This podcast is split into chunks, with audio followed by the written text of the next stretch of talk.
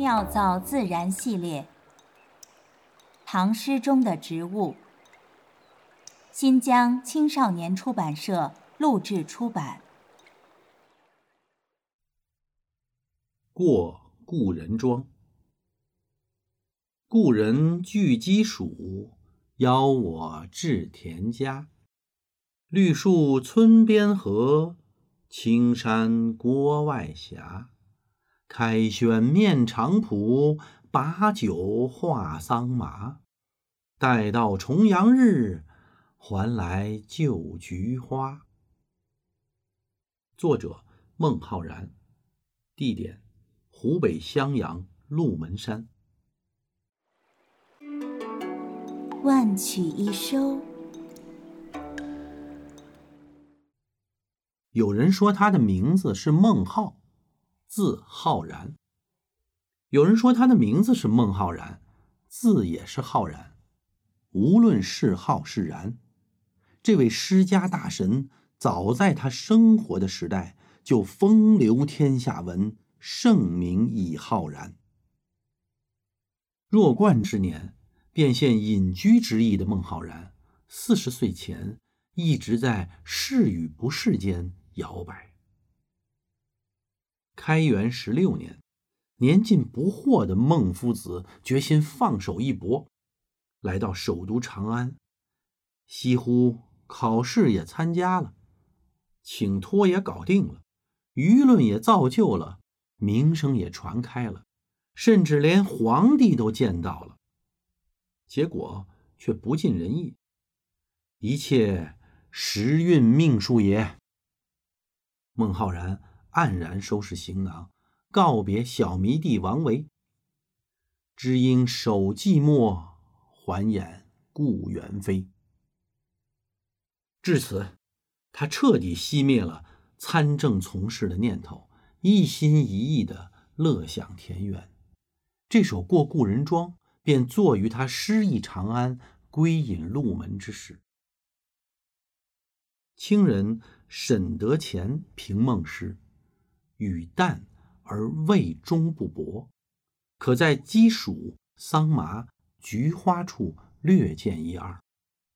鸡黍本是农家常见食材，乍看无甚稀奇，但《论语·微子》篇中记载着一个杀鸡为黍的故事。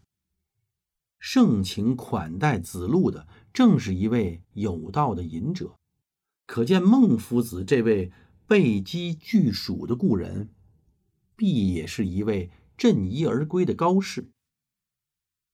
桑麻和菊花皆取自东晋陶潜，在他的名作《归田园居》中，陶潜这样写道：“相见无杂言，但道桑麻长。孟浩然与友人开轩畅谈，醉听山风。”归去把酒歌，岂羡庙堂荣。酒意正浓的孟浩然，一边吟唱着“采菊东篱下，悠然见南山”，一边将瘦长的手指指向友人的园圃。待到重阳日，还来就菊花，何如？两人爽朗痛快的笑声。穿过环抱着村庄的绿树，向叠叠青山的深处飘去。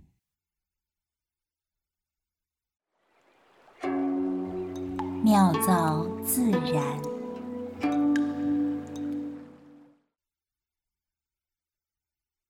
黍是禾本科黍属的一种粮食作物，去皮以后呢，称作黄米。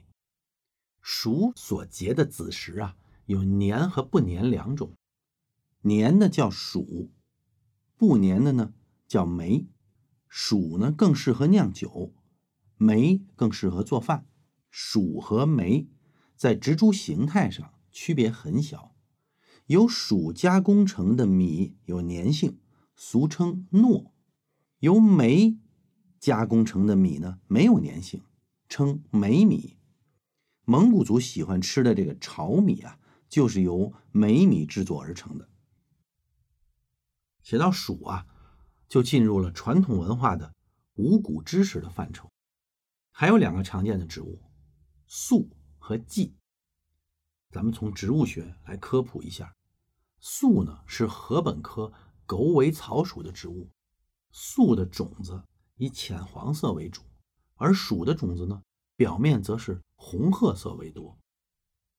稷就是江山社稷的那个稷，是禾本科黍属的植物，统称粟或者黍，是因为这两种啊都起源于中国的北方，在史前已经有了栽培。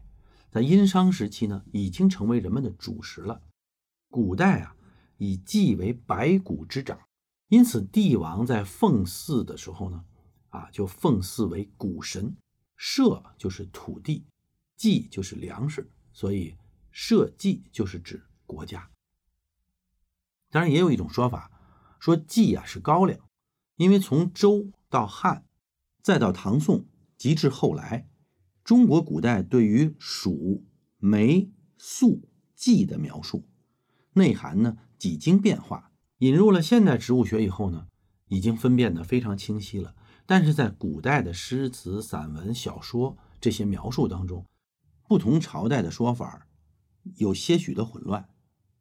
古代的五谷呢，有两种说法，一种是麻、黍、稷、麦、菽，另一种呢。是稻黍稷麦菽，区别就是一种有麻无稻，一种有稻无麻。